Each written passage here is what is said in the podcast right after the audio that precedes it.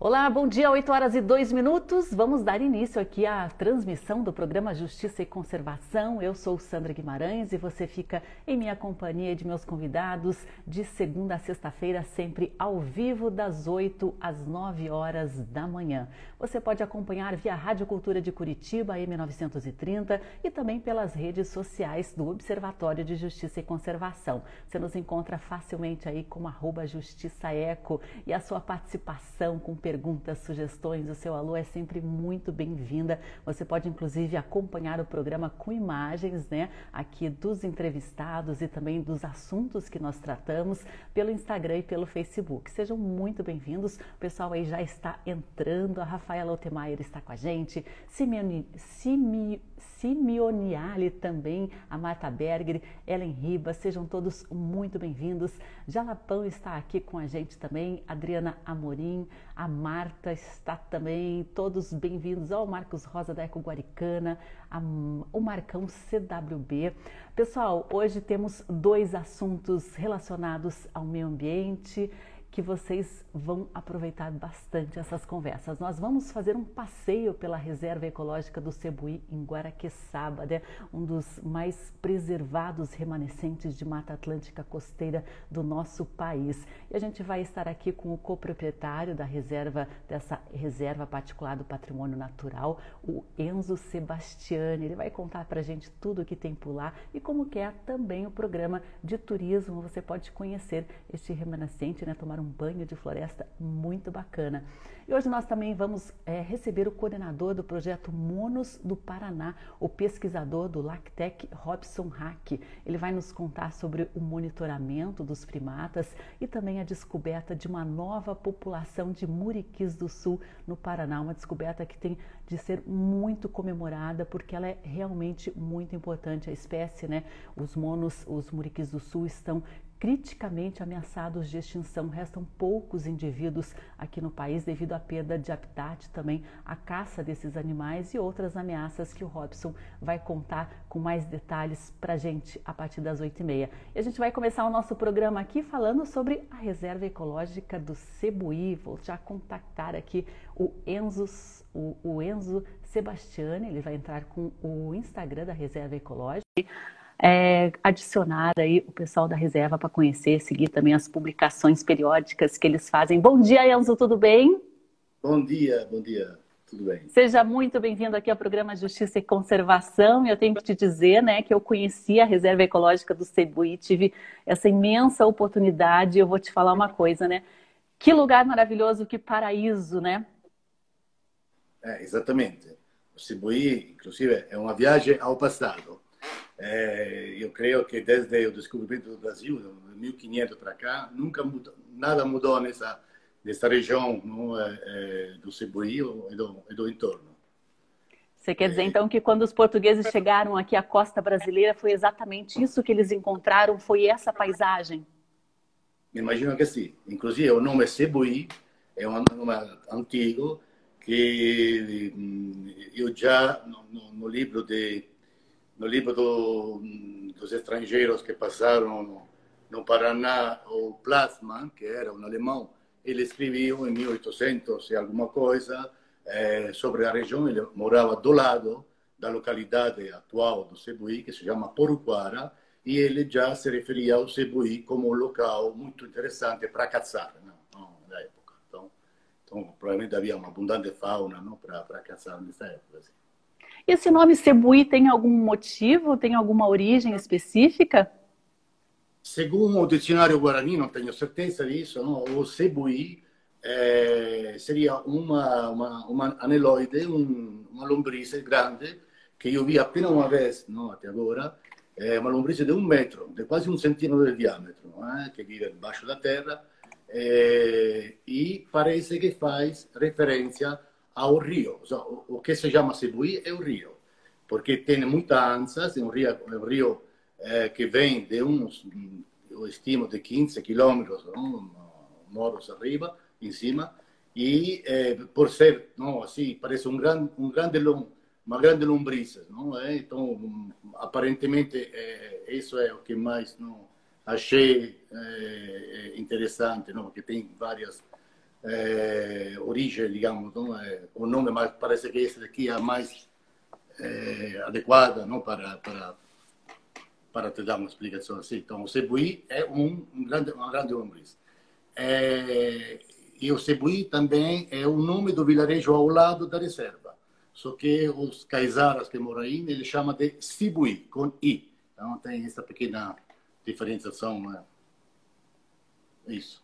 Uhum, eu vou colocar umas imagens aqui para a gente conhecer um pouquinho mais enquanto a gente conversa, Enzo. Eu queria que você falasse um pouquinho do, do, do, seu primeiro contato com essa paisagem, né? Como que você é italiano, né? Como que foi parar aqui nessa área de Guaraqueçaba, no Paraná?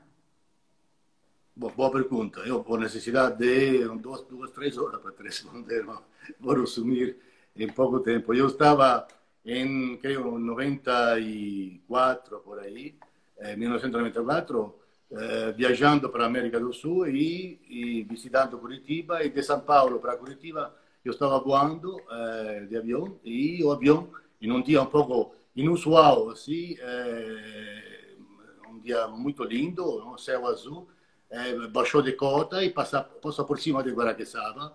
E eu não tinha ideia, a mínima ideia que existia uma floresta tão vigorosa ao longo da costa atlântica. Inclusive, muita pouca gente sabe disso. A referência do Brasil enquanto floresta é a Amazônia.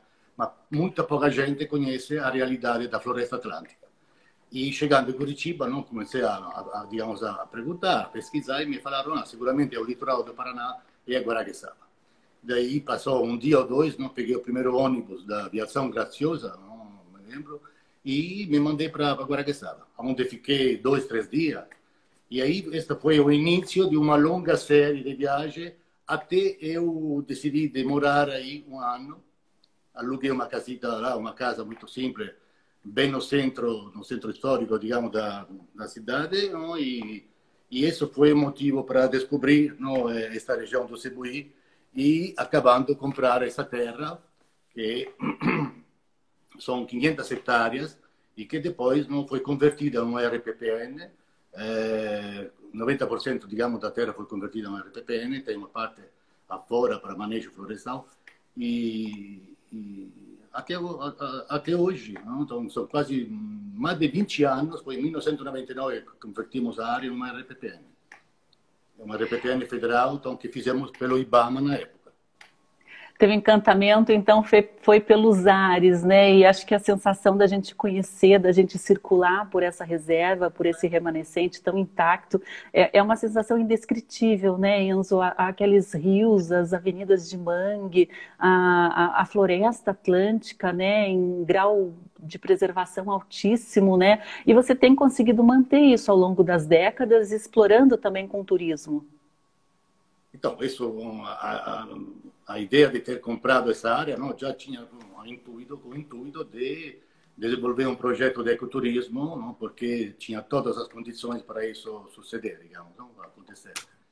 Inclusive, não, o Cebuí se encontra no coração da grande, do grande complexo estuarino que de Iguape, passando por Cananéia, Guaraqueçaba e Paranaguá, que é a, a, foi a primeira reserva da biosfera do, do, do Brasil, não?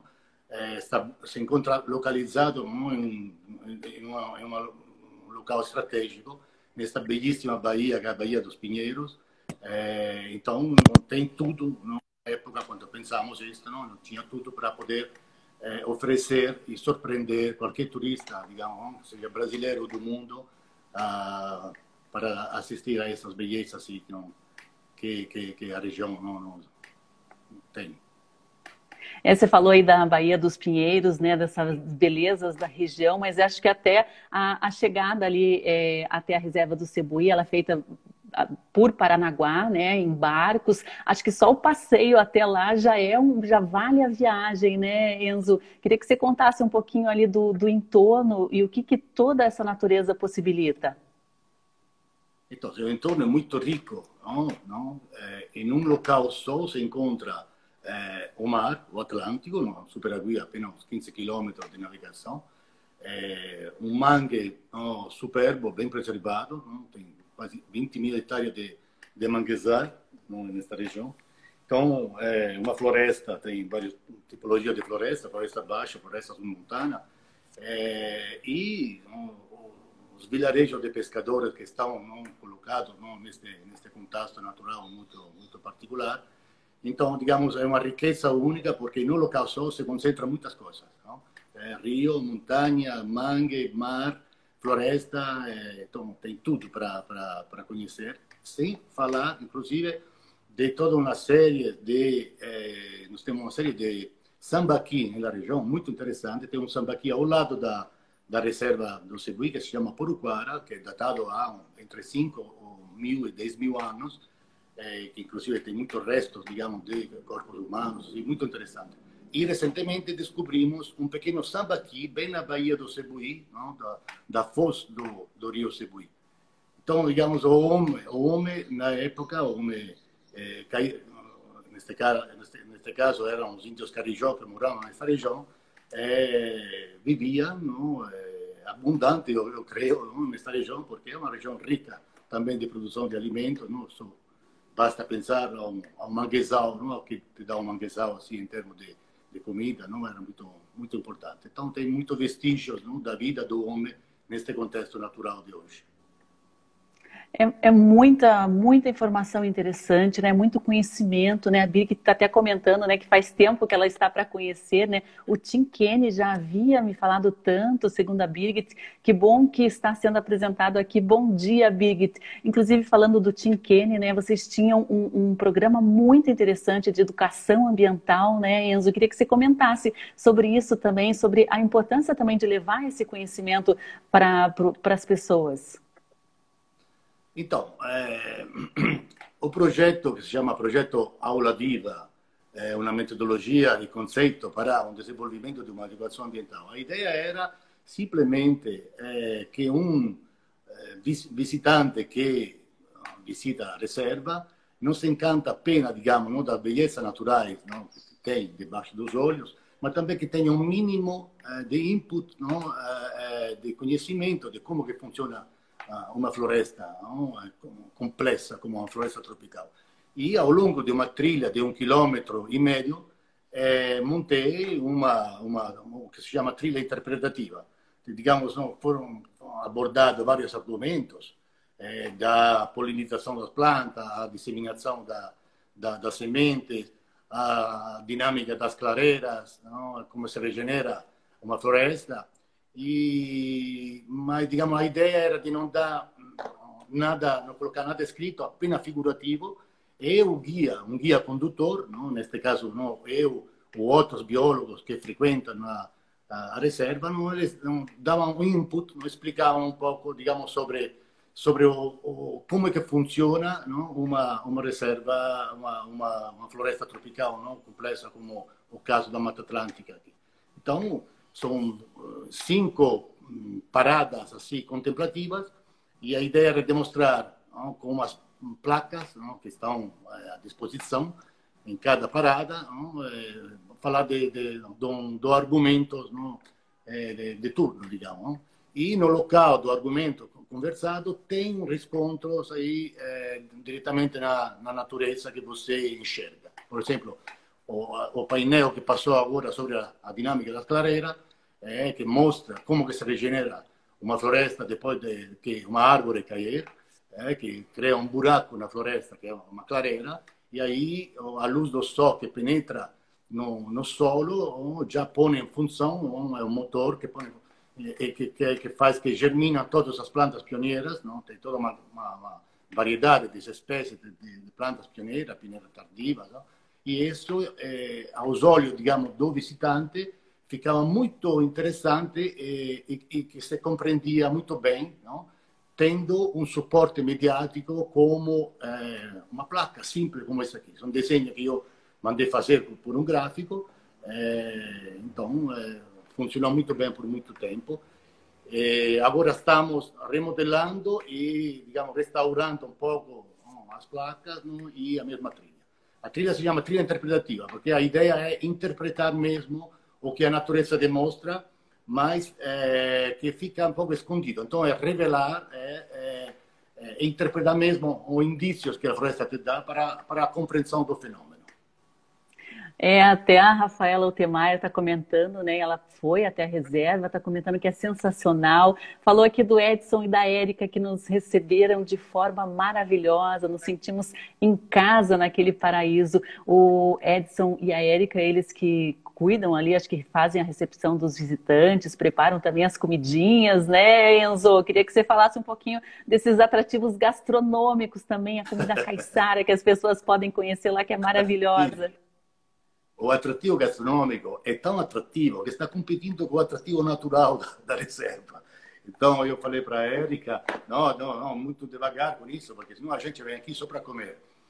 A Érica e o, e o Edson, né? é, aliás, Pichico para os amigos, são dois caizaras da região, então eles moram do lado, o Edson é do Sibuí mesmo, e a Érica é do Canudal, que é um vilarejo que está na frente do Sibuí e eles não eles estão eh, são eles que gerem a reserva é, podia ser uma coisa melhor que o mesmo Caizara é, se interessava para o seu habitat ambiente natural e e é ele que se encanta para para levar os turistas ao longo da trilha tá, digamos está dando muito certo com eles não e, e, e a Érica que que se, se digamos é ela que cura toda a parte gastronômica então nós eh, fazemos questão de consumir o máximo de, de, alimentos que vêm da região, então, neste caso, eh, as ostras, eh, que a Erika prepara não, é assim, uma forma muito boa, não, de diferentes maneiras, eh, camarões, peixe, tudo isso coisa não, é, é,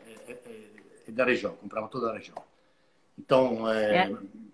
muitas vezes o turista que chega na reserva, digamos, se surpreende da qualidade da comida, é, porque realmente é uma comida fresca, não é, é, é feita com muito amor, tá? Isso aqui eu posso garantir tudo fresquinho, né? O peixe fresco, a ostra fresca, né? Tudo feito ali na hora. A Nicole está até comentando aqui, Enzo, que ela quer conhecer muito, visitar. Na próxima viagem ao Brasil, ela já vai incluir no roteiro, né? É, a Nicole acha essencial estar em contato direto com a riqueza natural brasileira. Vocês têm também essa ponte com estrangeiros muito forte. Agora também estão com um público brasileiro que começou a dar valor, principalmente nessa época de pandemia, né? As belezas, né? Porque antes acho que o, o olhar fica um pouco viciado, as pessoas não enxergam a intensidade da beleza da Mata Atlântica, né? E agora, e, e o que era muito atrativo para estrangeiros se tornou e está se tornando cada vez mais também atrativo aos brasileiros.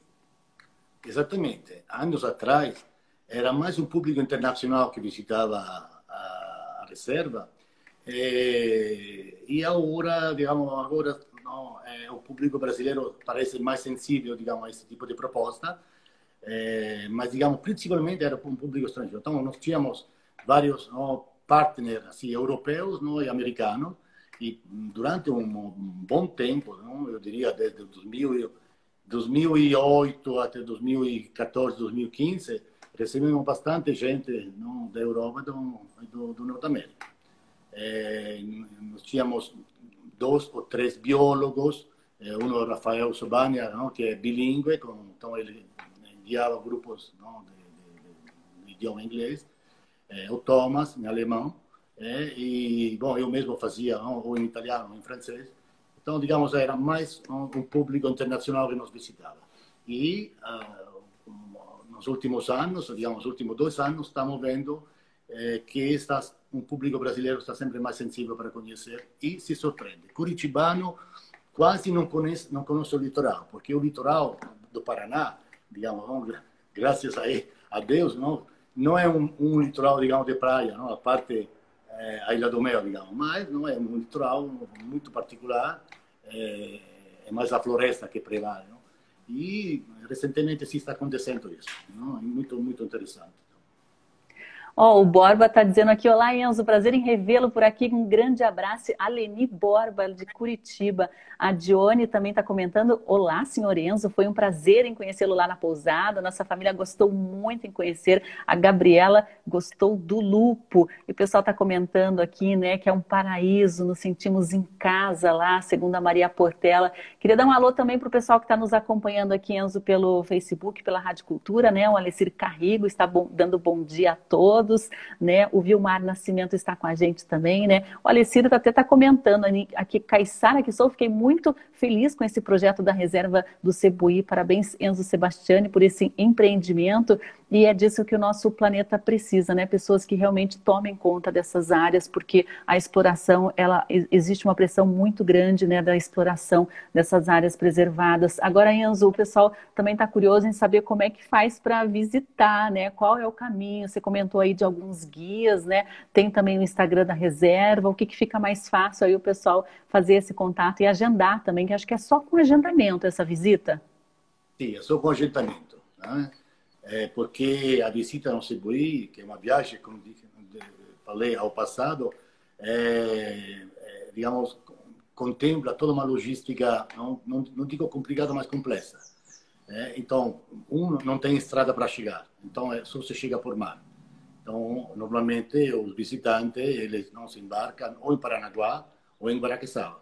Nós indicamos barqueiros de confiança não, para, para fazer não, a viagem digamos, marítima. De Paranaguá leva uma hora e quinze, mais ou menos, até, até a reserva. Se chega num atracadouro, que chamamos de um trapiche, é, que permite já um primeiro conhecimento do, do ecossistema manguezal, porque passa por cima do, do manguezal, exatamente está a foto. É, e, ou se não, é, se chega de, de Guaraqueçaba. De Guaraqueçaba pode chegar ou de carro é, ou de barco de linha. Ah, tem, tem dois barcos de linhas por dia de Paranaguá a Guaraqueçaba, leva duas horas e meia, mais ou menos, e de lá depois com bodeiras, não, que nós podemos indicar, é, até a reserva, que são mais ou menos 30 minutos. É, eu vou te falar que essa viagem aí, mesmo com o barco de linha, ela passa rapidinho, porque a gente fica tão impressionado com o caminho ali, com a paisagem, né? Com o, avistamento de diversas aves também, né, Enzo? Como é rico em biodiversidade, em avifauna. É, queria que você comentasse também sobre as espécies que já foram avistadas e confirmadas nessa, nessa região aí da reserva. Bom, digamos, toda a Mata Atlântica é rica, não? É, em espécies, inclusive. É a biodiversidade vegetal provavelmente não é a mais rica do planeta, não se encontra exatamente na Mata Atlântica, que a Amazônia, por ser um bioma muito maior, tem mais espécies que a Mata Atlântica, mas a Mata Atlântica, por, eh, como espécie vegetais, neste caso por hectare, não é mais rica. Então, é um ecossistema muito, muito peculiar. Você imagina que na época de 1500, do descobrimento, eh, eram 1 milhão e 200 mil quilômetros quadrados. Era como quase uma, Europa inteira ao longo da costa atlântica do Brasil. E o remanescente mais contínuo e mais importante se encontra agora nessa região sul, entre os estados do Paraná e de, de São Paulo, entre Iguape e Paranaguá, praticamente. Não? E, então, a biodiversidade é muito, é muito rica. Não? Aí tem muitas pessoas que fizeram um trabalho de pesquisa não? sobre mamíferos não? e, sobretudo, aves. O Sobania?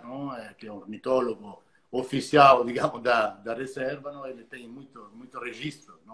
De, de, de aves? E, e outros animais também. Até o Leco está comentando, né, que a reserva é linda, quem não conhece, aproveite, né? Ele fala das cachoeiras, né? Os recursos hídricos, rios e quedas d'água também são bastante variados aí, é uma água bastante cristalina, né, Enzo? Eu queria que você comentasse também sobre essa oportunidade da gente tomar um banho de cachoeira, de fazer um passeio aí de caiaque, de barco, de canoa. Sim. Vocês têm até um tipo de canoa diferente aí que o turista pode utilizar. Então, as atividades de ecoturismo são principalmente o trekking, então a caminhada na, na floresta e a visita às cachoeiras. E, no interior da, da reserva, da RPPN, tem sete cachoeiras, mas apenas três podemos visitar. O resto, é, segundo o plano de manejo que fizemos, não, é, se encontra em zonas assim que são é, digamos, excluídas para, para, para visitação. E as três cachoeiras que visitamos são a Cachoeira do Biguá, é, que, que, é a maior, que tem uma poça, digamos, de, de uns 30 metros, 40 metros de diâmetro. É, se chama assim a, a, a Cachoeira do Biguá porque encontramos um biguá um dia aí que quedou se preso na cachoeira, não conseguia mais voar porque não tinha espaço para ele decolar. Tá?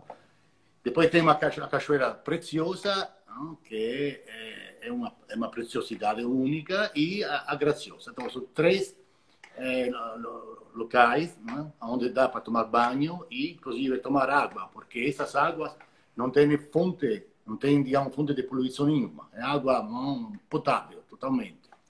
A outra eh, atividade é a canoagem, que, que, nós estamos, por estar na beira da, da Bahia, não é, é, uma, é um tipo, é um mar, é uma baía abrigada, não? água calma, e a canoa não anda muito bem nesse contexto.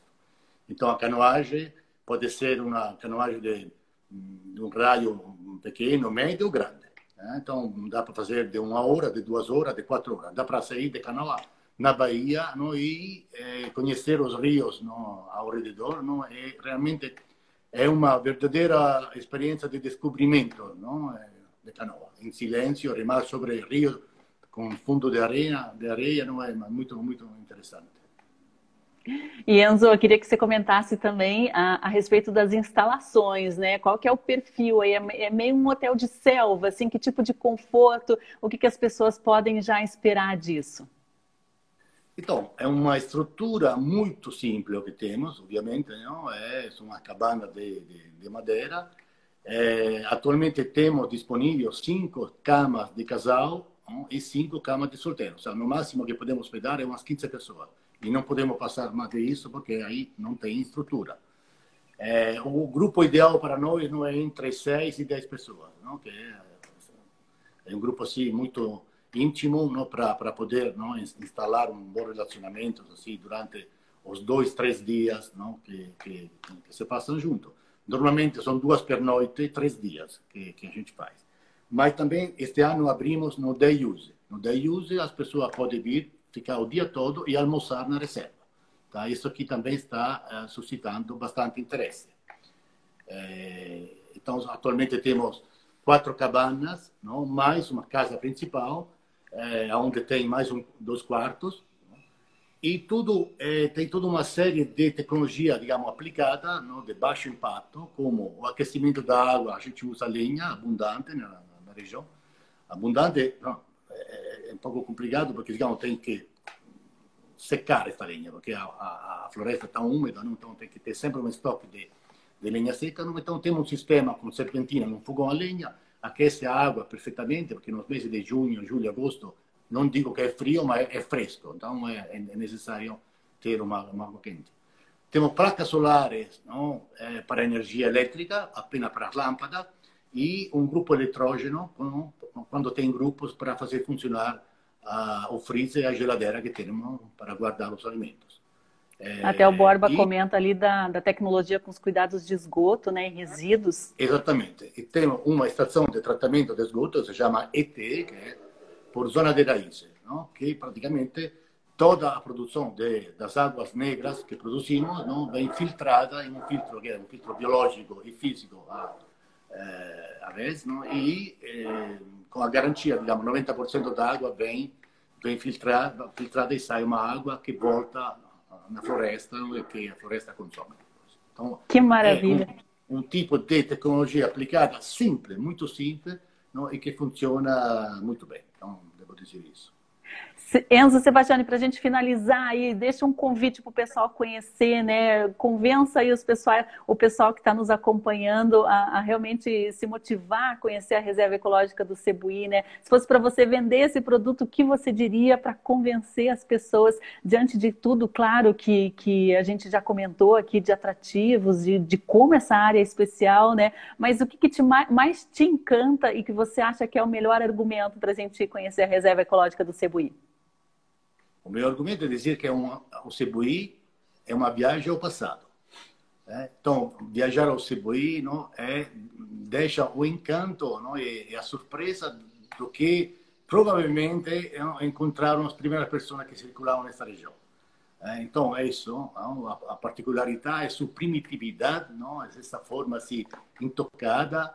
É, então, é isso, não? colocaria isso. Não? É um viagem ao passado, inclusive do Cebuí, é, tem uma, uma viagem de barco, neste caso, porque estaria muito longe, não? até Cananeia, que também é uma viagem, eu diria, uma viagem, um passeio de barco, que é todo navegável, ao, ao longo do canal Varadouro, e de Cananeia dá para chegar em, em Iguape, não? no mar pequeno chamado de Iguape. Então, é uma viagem fantástica ao passado, é, que isso sim encantaria qualquer e agora vejo os brasileiros né, que se estão interessando nesse tipo de, de produto, digamos. Né? É maravilhoso, né? O pessoal até está comentando aqui de, do quanto é indescritível, imperdível. Também o Rafael Ferreira Filipim está comentando: visitem o Cebuí, é imperdível. É um, é, é um, é um não entendi muito bem, é um paraíso aqui, né, Rafael? Realmente é um paraíso, acho que a, a, todos os passeios compensam, né? É realmente algo, uma experiência inesquecível, indescritível. Enzo Sebastiani, queria agradecer muito aí a sua disponibilidade, né, de conversar aqui com a gente. Ó, até a Maria deu um, um alô aqui direto da Itália, Enzo. Dá um alô aí para Maria. A Maria é minha esposa. Não podia faltar. Muito legal. Enzo Sebastiani, foi um prazer conhecê-lo. Já conheci a reserva, tive a oportunidade, sei o quanto é maravilhoso. Queria te parabenizar também por todo o trabalho né, de conservação e de investimento em um turismo ecológico e sustentável. E a gente mantém o contato aí, porque precisar pode contar com a gente. Muito obrigado pelo convite, um abraço a todos não? e também estou à disposição por qualquer, por qualquer coisa. Até mais, Enzo. Um ótimo dia. Tchau, tchau. Ótimo dia para você. Tchau, tchau. Vou remover aqui o Enzo Sebastiani, né? A gente conversou aí a respeito da RPP, né? Reserva Ecológica do Cebuí em Guaraqueçaba, que, como ele diz, né, é próximo do que os portugueses encontraram quando descobriram, digamos assim, o Brasil, né? Uma, uma mata, uma região absolutamente preservada, né? Cheia de riquezas naturais, de floresta, de remanescentes de Mata Atlântica, muita fauna, muitas aves, né? Felinos, cobras, anfíbios, são diversas centenas de espécies identificadas, né? Em uma água cristalina puríssima e lá de Guaraqueçaba, a gente vai agora para o projeto Monos do Paraná. A gente vai saber um pouquinho mais desse projeto de pesquisa e conservação desse primata tão importante que é o Muriqui do Sul, primata extremamente importante, inclusive para a preservação das nossas florestas. Vou contactar aqui o pessoal do projeto Monos para a gente já conversa, começar a nossa conversa. Estão enviando aí uma solicitação para a gente iniciar a transmissão, né? Os muriquis do sul, né? Eles são extremamente importantes e estão criticamente ameaçados de extinção. E recentemente, né, a gente teve a descoberta de um novo grupo aqui no Paraná. A gente está com o Robson Hack, que é pesquisador do LACTEC, né? Coordenador do projeto Monos do Paraná e vai conversar um pouquinho com a gente sobre esse primata. Bom dia, Robson. Muito obrigada por ter é, vindo aqui ao programa Justiça e Conservação. Bom dia, bom dia a todos né, que estão nos ouvindo e agradeço o convite aí para a gente poder falar um pouquinho sobre o nosso projeto. E eu queria saber por onde que a gente começa, né? Vamos falar um pouquinho sobre o primata, o mono, né? Ele também é conhecido como muriqui do sul aqui nessa região, é isso? É, o mono ele tem é, várias denominações, assim, né? Podemos dizer, tem vários. Ele é muito conhecido como muriqui, né, o Muriqui do Sul, principalmente na sua, em outras partes né, da sua distribuição geográfica, principalmente no estado do Rio de Janeiro. Já no estado de São Paulo ele é bastante conhecido como mono carvoeiro. Né? E aqui no estado do Paraná eles são conhecidos popularmente como monos, né? simplesmente como monos. O que mono é, é macaco em espanhol. E aí então no estado de São Paulo, por exemplo, tem uma correlação muito grande com a questão das carvoarias, né, de antigamente, quando ainda faziam carvão, né, das, da, da floresta nativa, e aí então tem uma associação, né, com, com essas carvoarias, onde as pessoas que trabalhavam nesses locais chegavam, saíam, né, dessas, das, desses locais com as mãos e os rostos todos negros, né, do carvão.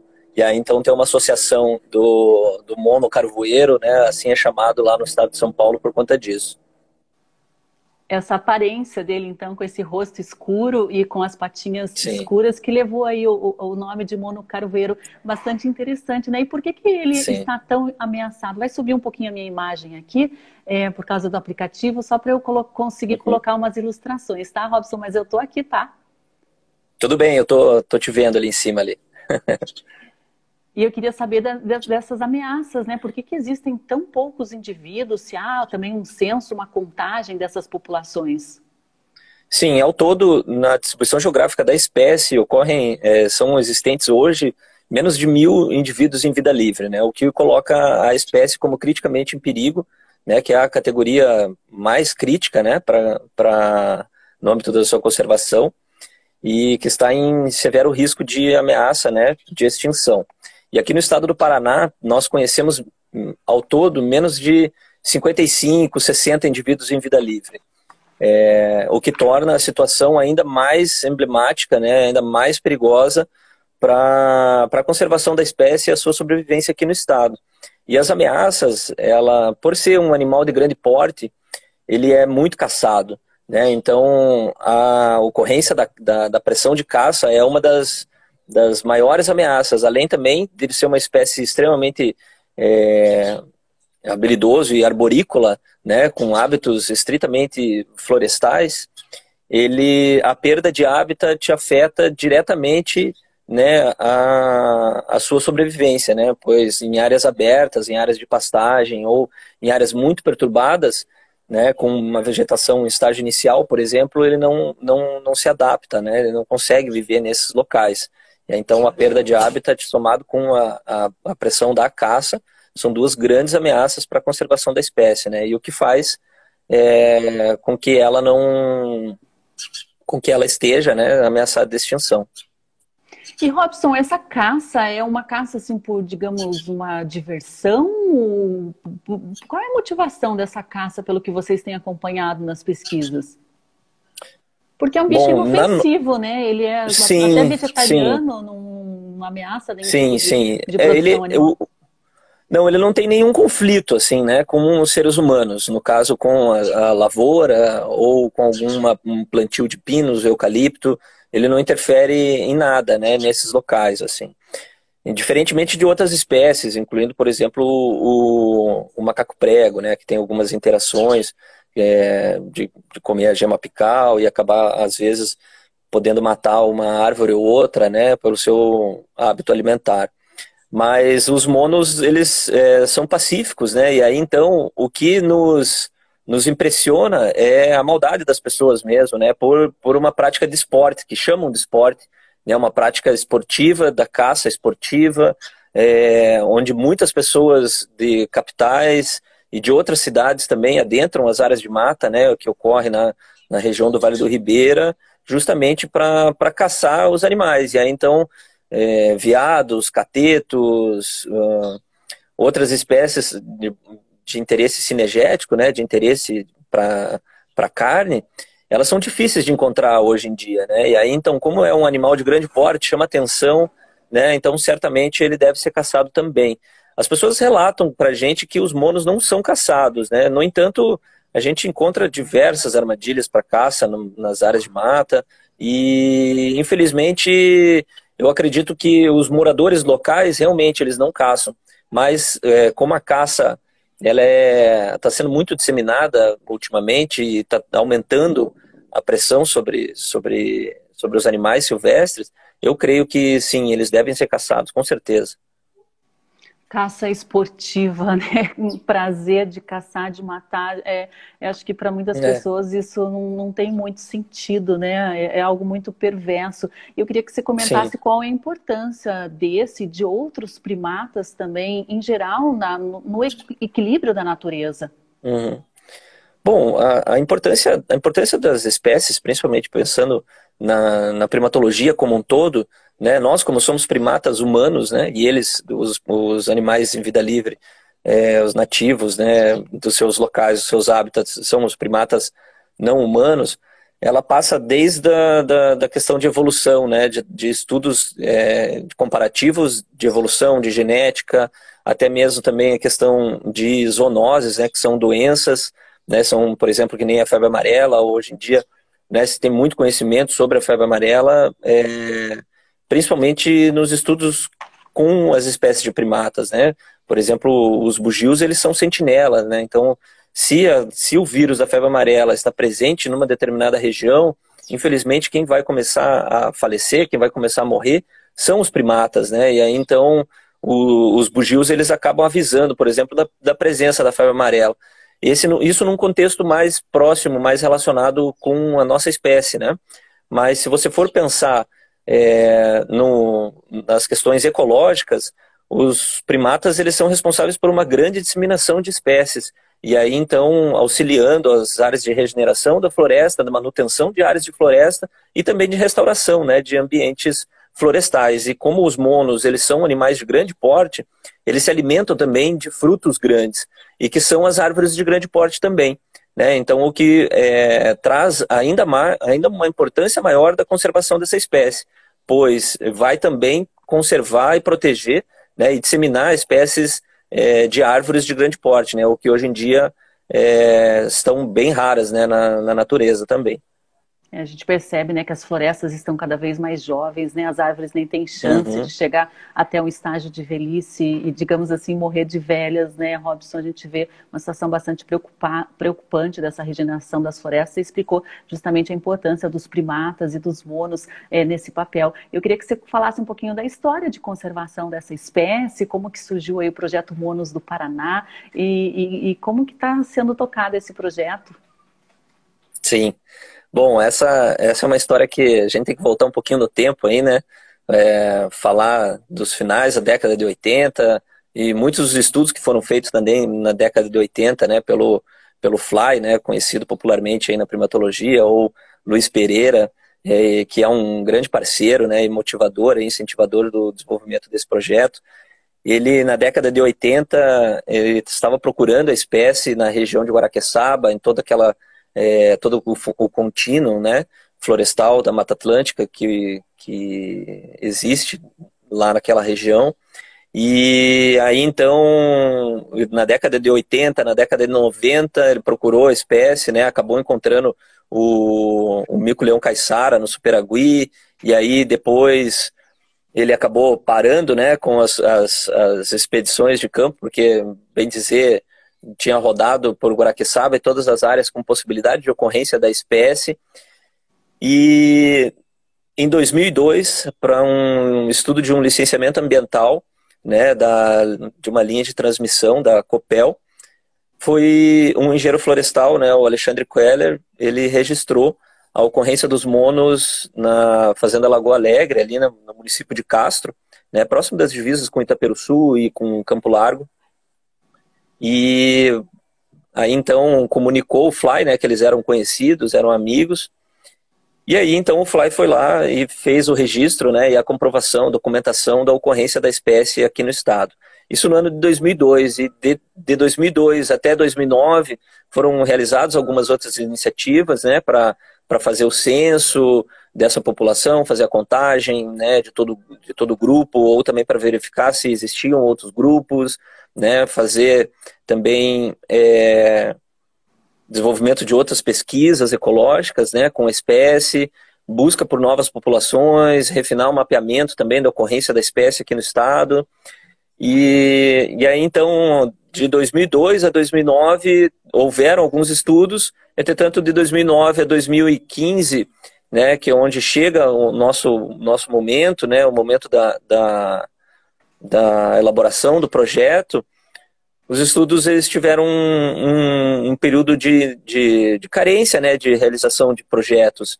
Né, tanto porque a captação de recursos também é, muito, é muito difícil né, para conservação.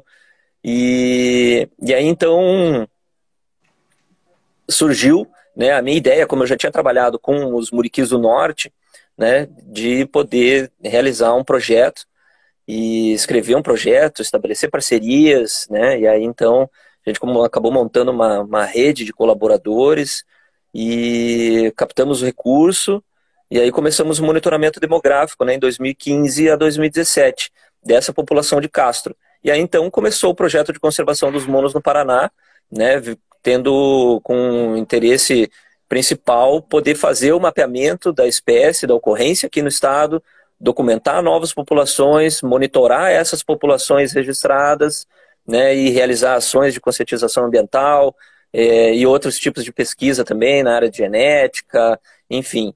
Né, então, teve o início, né, a história, a história da, da, da, conservação da espécie, ela meio que se mistura com a nossa também, né, e aí, então, a partir de 2015, iniciou o projeto de conservação dos monos aqui no Paraná. E vocês descobriram recentemente né, uma nova população aqui desses animais Sim. e também agora contam com a ajuda de toda a população, dos observadores de natureza, para identificar novos grupos também. Foi um, uma boa notícia, um alento vocês descobrirem uma, um novo grupo? Ah, certamente, certamente. É, é, como é uma espécie, eles são, eles são raros, né? E aí então existe uma, um, um conhecimento local sobre a existência da espécie. No entanto, muitas pessoas, por exemplo, novas ou que não andam nas áreas de floresta, né, que não tem uma correlação muito próxima né, com a floresta, acaba não, não visualizando os animais e não tendo conhecimento dos animais. E aí, então, no nosso trabalho, esse trabalho de busca por novas populações, que se iniciou no ano passado, né, é, a gente acabou mapeando, nós estamos mapeando ainda né, diversas áreas com potencial de ocorrência baseado nos relatos né, da sua existência pelos moradores, sejam moradores antigos ou moradores mais, mais novos, né, mais jovens. E aí, então, é, através dessas entrevistas, os caminhamentos, uso de drone, né, é, busca por, em locais com pontos estratégicos, né, com maior é, potencial de visualização da, da, da, copada, né, da floresta. Aí a gente acabou tendo relatos da existência da espécie em uma determinada localidade, a gente chegou lá, estávamos quase indo embora, e nos 45 minutos do segundo tempo nós conseguimos ter o, é, a grata surpresa de encontrar com os animais, e, e aí foi uma, uma, uma alegria enorme, né, poder poder registrar mais um grupo, né, para mais um grupo da espécie, poder entrar também, né, para um seleto grupo de pesquisadores que, que registraram a espécie aqui no estado e além disso é, poder aumentar o conhecimento, né, da existência da espécie. E aí quem sabe, né, no futuro é, um, se a gente conseguir registrar novas populações, novos grupos, a gente formar né, um grupo maior de pesquisadores, de observadores, né, com também parcerias com os moradores e a gente disseminar cada vez mais o projeto, por isso que é extremamente importante isso que a gente está fazendo aqui, né, de difusão científica, para ter um engajamento da sociedade e para que a sociedade também é, nos auxilie com a divulgação de novos, de novos locais de ocorrência da espécie, né? Então, é, essa é a, é a, importância, né, principalmente do, do, desse, dessa nova descoberta né, que a gente fez no ano passado. É, até o Carlos comenta que é sensacional, né? Esse flagrante do, do grupo brincando, né? É, o Nico Kalinski hum. comenta projeto sensacional com uma espécie criticamente ameaçada no, para, no Paraná. Ele está te dando os parabéns aí, Robson. A Nancy Benevicius Obrigado. também está falando. Nancy Benevicius está falando um projeto fantástico e de extrema importância, né? E o Aroma sim, da Terra, sim. né? Que trabalho interessante. Agora, o, o Toxec está perguntando, é, Robson, como estão os avanços para a proteção da área de ocorrência da espécie? Há RPPNs na região? Como que está? Bom, essa questão, né, o André, ele já segue o nosso projeto já faz é, algum tempo já, né? A gente se conhece virtualmente, né? Através do nosso projeto, através da nossa divulgação, né? Das nossas ações. E o Nicolas também, né? Que, que comentou também, é um grande parceiro do projeto, né? Esteve junto com, com o Fly antes, né? Da, da, até mesmo do nosso projeto em 2002, fazendo um monitoramento, né? Do, do, da população de Castro. Nancy, né? Uma pessoa fenomenal, uma grande pesquisadora, né? Do, do Zoológico Municipal de Curitiba, que trabalha diretamente com a conservação né, da espécie é, em cativeiro, são, são grandes parceiros. E voltando à a, a, a, pergunta do, do André, essa questão da criação da unidade de conservação, nós fizemos um grupo de trabalho entre 2015 a 2018, 19 mais ou menos. E aí então foi feito esse grupo de trabalho composto por é, é, diversos profissionais, né, tanto do, do governo na época que era o IAP, né, a Secretaria Estadual do Meio Ambiente, a SEMA, uh, teve nós do Lactec, teve o pessoal da SPVS, IPEC, né, a Bianca Ingberman na época também participou, que também foi uma, é, é uma grande pesquisadora, né, que trabalhou com os muriquis também. Ah, teve o envolvimento também do pessoal do ICMBio, né, principalmente da Floresta Nacional da Sungui, que é uma unidade de conservação próxima da nossa área de atuação. E aí então a gente fez esse grupo de trabalho, estudamos né, categoria, polígono, foi feito um, um estudo socioeconômico pela, pela Universidade Estadual de Ponta Grossa. O processo ele está praticamente pronto, né? Teve até, é, se não me engano, perímetro feito pelo pessoal do ITCG. E o processo ele está parado, né? Ele está parado no, no, no estado do, do, estado do Paraná, nos órgãos responsáveis, né, há uma, uma, uma intenção de que seja criada uma unidade de conservação. No entanto, a gente sabe que é, é, é moroso realmente, né? nós não temos atu é, informações atualizadas sobre isso, né? É, não se sabe se há apenas uma intenção ou se realmente né, ou é um discurso político ou realmente vai ser feita uma, uma criação de uma unidade de conservação para a proteção de uma, de uma população é, documentada no Estado, porque há potenciais de ocorrência da espécie em algumas unidades de conservação. No entanto, hum, não foram documentadas ainda a sua existência. Então, até que se prova o contrário, nós não temos nenhuma população da espécie protegida através de unidade de conservação atualmente. Né? Isso é, sendo unidade de conservação estadual do, do governo, né? seja do governo estadual, municipal ou federal. Né? Recentemente, agora em dezembro do, de 2020 e início de 2021, teve uma publicação de, um, de uma, da existência de uma população em uma RPPN, né, que é uma RPPN do Vale do Curisco, na região de Jaguariaíva. Né, e aí, então, é, isso é uma, uma informação nova, né, extremamente valiosa, em que foi registrado né, a presença da espécie no interior de uma unidade de conservação. Né? No entanto, é uma unidade de conservação particular. Né? Mas é, isso traz um alento para a proteção da espécie, né? o que é o que foi formidável, né? que foi um registro muito importante. Né? Mas nós continuamos com, com o envolvimento, né? Com o órgão do Estado, buscando né, a, a criação efetiva dessa unidade de conservação e também buscando auxiliar a implementação dela, né? Porque nós sabemos que além da criação tem toda uma dificuldade para a implementação, questão de recursos, pessoal, né? E, e que os, os, órgãos competentes, infelizmente, é, não possuem muita, muita estrutura atualmente para isso, né? É, até o, o, Carlos comenta, né? Quem sabe no futuro poderemos criar uma reserva da biosfera na APA da escarpa devoniana, né? A Birgit também comentou como é revoltante essa questão da caça, tá dando os parabéns aí pelo projeto. E o Tokizek perguntou a respeito, né, do, do. A gente falou da caça, mas e predadores naturais, né? O Tokizek pergunta aqui a respeito, né, se, se há registros de monos sendo caçados por aves de rapina. Além do ser humano, quem é o predador do Muriqui do Sul, Robson? Bom, é, os monos eles são predados, né, principalmente pelos grandes carnívoros, né? Então, é, puma, né, onça pintada, é, os, a jaguatirica, né, os, os, felinos, né, geralmente os felinos de grande porte e eventualmente uma ave de rapina de grande porte também pode pode capturar, né, pode, pode predar um, um animal de pequeno porte, não um, um animal adulto, né, porque os, os animais adultos eles pesam de 8 até 15 quilos, são animais bem grandes também, né, é, no sentido corporal.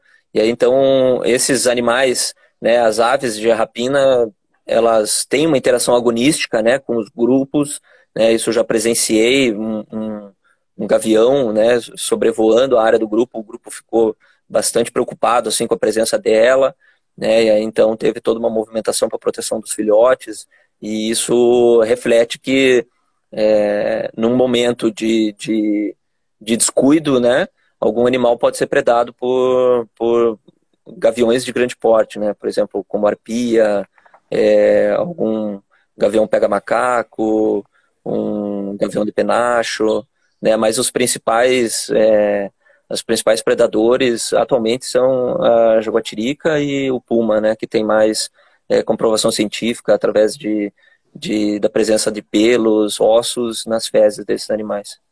Bem interessante, né? E a gente imagino a preocupação da mamãe, mamãe Muriqui ali, porque a gestação leva sete meses, né? Não é fácil criar ainda, ter sucesso aí na, nessa reprodução. Eu queria que você comentasse, Robson, a respeito dos apoiadores desse projeto, como ele tem sido viabilizado. Bom, o, o projeto ele iniciou né, com um apoio principalmente da Fundação Grupo Boticário, e que são nossos grandes apoiadores, né, desde o início né, desse projeto, e um outro, e um outro é, financiador, digamos assim, patrocinador né, do projeto, é a Copel, né? Nós estamos fazendo um, um, um estudo para eles, né, por conta da licença de operação da linha de transmissão Bateias de Guariaíva, que foi a responsável, né, pela comprovação da ocorrência da espécie aqui no estado do Paraná.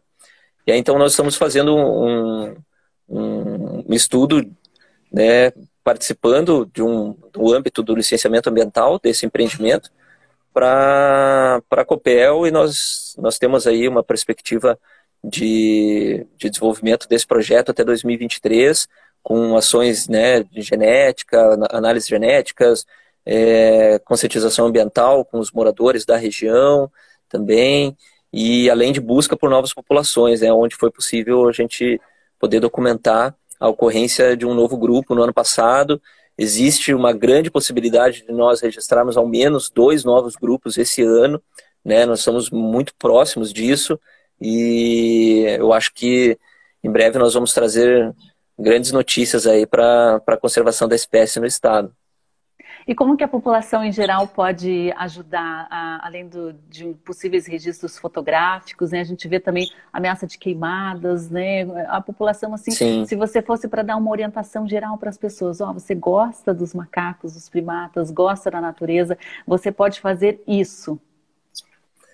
Bom, o principal é não desmate, né? É, busque, busque utilizar né, da melhor forma possível as suas terras, né, sejam com rodízio de pasto, com boas práticas de manejo de solo, né, para buscar proteger as áreas de floresta existentes, né, evitar o, o, uso de fogo, né, porque o fogo, querendo ou não, ele se alastra, ele passa dos seus limites, né, é, que você pensou que ele, que ele iria ficar.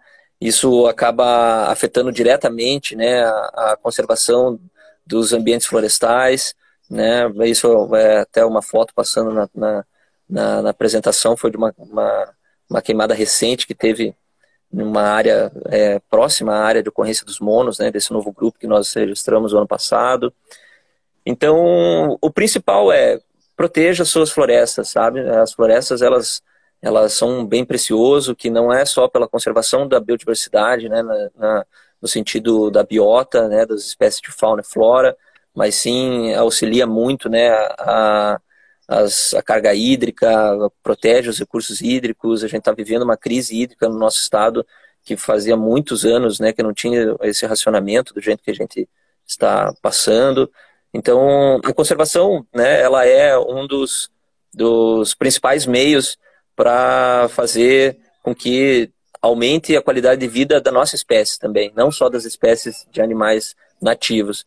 E pensando nos monos, sigam as nossas páginas, né, nossas redes sociais, é, se engaje com o nosso projeto, né, encontrou um carro do Lactec com o pessoal né, com facão na cinta, perneira, mochila nas costas, boné, né, com uma camiseta que nem essa daqui, né, nós estamos com o símbolo dos monos, Lactec do outro lado, né? Entre em contato com a gente, é, fale dos macacos, a gente está atrás deles, né? A gente tem um, um, uma relação muito positiva, muito boa com os moradores locais, onde eles nos dão dicas, eles entram dentro da mata conosco, nos auxiliam. É, mas infelizmente a região do Vale do Ribeiro, a região onde ocorre a espécie, ela é uma região precária, com pouco acesso à internet, pouca estrutura, né, pouco desenvolvimento nesse sentido de tecnologia e, e aí, então as pessoas acabam não, não, não divulgando né, o seu conhecimento sem que nós estejamos lá. Né? Mas é, siga as nossas redes, né, tanto no Facebook quanto no Instagram, a página do Lactec também, né, nós estamos sempre divulgando uma informação sobre o projeto e se engaje, né, ajude a gente a, a, a conservar, ajude a gente a proteger a, a espécie né, e aumentar o seu conhecimento sobre ela no nosso estado. Muito bacana. A Nancy, coordenadora de fauna lá do Zoológico, está te dando os últimos parabéns aí antes do encerramento da nossa entrevista. Robson, eu queria agradecer demais. Né? Quem quiser mais informações, o Projeto Monos do Paraná está nas redes. Você pode buscar também o Lactec, né? Lactec, que é um dos maiores centros de ciência e tecnologia do país, né, que tem dado um suporte aí de pesquisa. Robson, foi ótimo conversar contigo. Nosso tempo encerrou aqui. Muito obrigada e conte aqui com a equipe do Observatório de Justiça e Conservação para esse projeto de conservação tão importante. Um abraço e um ótimo dia. Um abraço. Obrigado igualmente. Obrigado pela oportunidade. Até tchau, mais. Tchau, tchau.